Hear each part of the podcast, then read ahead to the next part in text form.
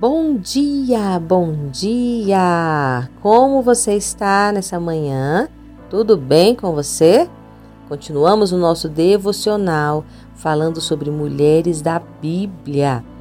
E a nossa personagem de hoje tem a sua história narrada em 2 Reis, capítulo 22, versículo 14, que diz assim: Então foi o sacerdote Uquias e Aicão, Aquibor, Safã e Asaías, a profetisa Uda, mulher de Salom. Deus havia sido esquecido. Não o adoravam mais e todas as vezes que passavam pelo templo do Senhor, viam a profanação e o pecado que os cercavam por fora. Durante muitos anos e reinados, Judá se desviou dos mandamentos que Deus entregara aos seus pais o coração daquele povo se afastou de Deus, ao ponto de alguns oferecerem seus próprios filhos em sacrifício ao deus Moloque. Certo dia, em uma de suas atividades reais, Josias, rei de Judá, recebeu das mãos de um de seus servos um livro que estava escondido. Ao ordenar que fosse lido, descobriu nos seus termos uma aliança que Deus havia feito com o seu povo e o quão longe o seu povo estava desta aliança. O que ouviu o confrontou de tal forma que rasgou suas vestes e ordenou que seus servos procurassem Uda, profetisa do Senhor, para que lhe desse algo que viesse da parte do verdadeiro Deus. Uda, encontrada por aqueles homens, não se intimidou.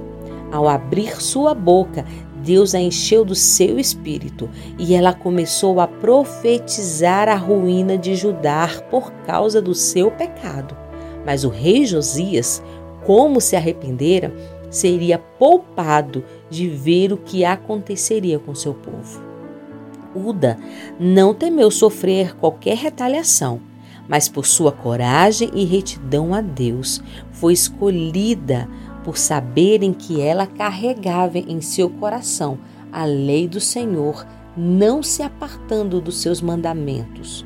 Através das profecias por ela proferidas, o rei Josias levantou todo o reino para uma purificação moral e espiritual, trazendo durante sua vida um avivamento para aquela nação. Uda, ela é um exemplo de que, mesmo em um mundo imoral e distante de Deus, um coração verdadeiramente convertido não se macula e nem se desvia da verdade. Mesmo correndo o risco de falar algo que não agradasse o coração do rei, não se intimidou, mas foi voz de Deus, levando ao coração do rei arrependimento e conversão genuína. O que podemos aprender com a vida dela é que a palavra de Deus, ela deve estar guardada no nosso coração para não pecarmos contra ele. Quando nos arrependemos, Deus tem misericórdia e nos dá uma nova história.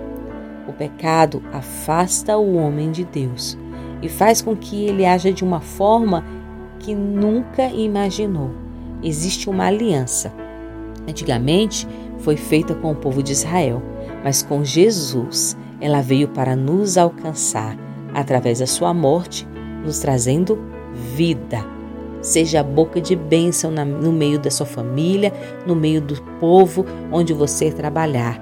Seja você também uma mulher usada e ousada em Deus. Amém? Um grande beijo e até a próxima.